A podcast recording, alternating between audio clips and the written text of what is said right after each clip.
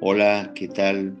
Nuevamente con ustedes les habla Gerardo Molina, especialista y profesor emérito en marketing deportivo, eh, agradeciendo el convite del profesor Zenoni.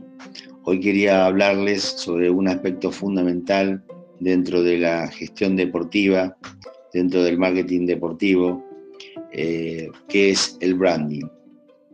Específicamente, para poder comenzar un, plan de marketing deportivo, necesitamos construir clubes, entidades deportivas, federaciones, confederaciones, eventos, ligas y los propios jugadores en verdaderas marcas.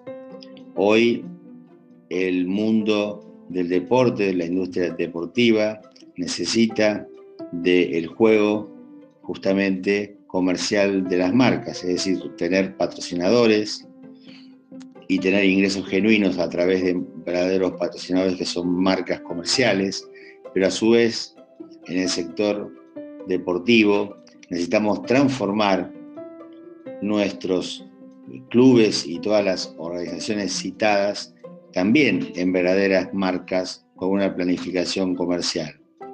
Es decir, el encuentro de marcas deportivas y marcas comerciales.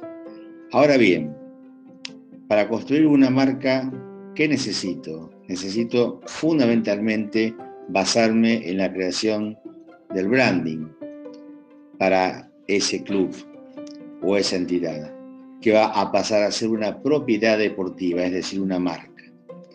Entonces, el branding lo vamos a definir como un proceso de creación, de construcción y de desarrollo de una marca. Específicamente, el branding cuenta con 5C específicas que hacen que justamente sea relevante y sea muy potente ese, esa nueva marca que estamos diseñando y creando. La primera de las 5C habla del contenido, crear marcas con contenido, propiedades deportivas con contenido. Es decir, el contenido implica justamente qué dice esa marca, cómo dice lo que dice esa marca, dónde lo va a decir específicamente, y una marca debe saber qué es relevante para sus torcedores, debe saber qué es lo relevante también para su audiencia y debe generar un contenido de verdadero valor para el mercado, para los torcedores y para los patrocinadores, para las empresas patrocinantes.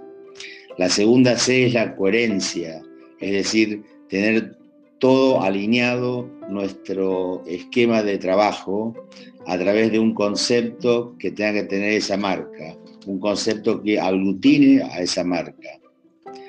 La tercera C de las cinco que hemos delineado para construir el branding y transformar a clubes y entidades deportivas en propiedades deportivas es la consistencia, es decir, los contenidos y las acciones deben ser coherentes a lo largo del tiempo, sustentables, sostenibles a lo largo del tiempo.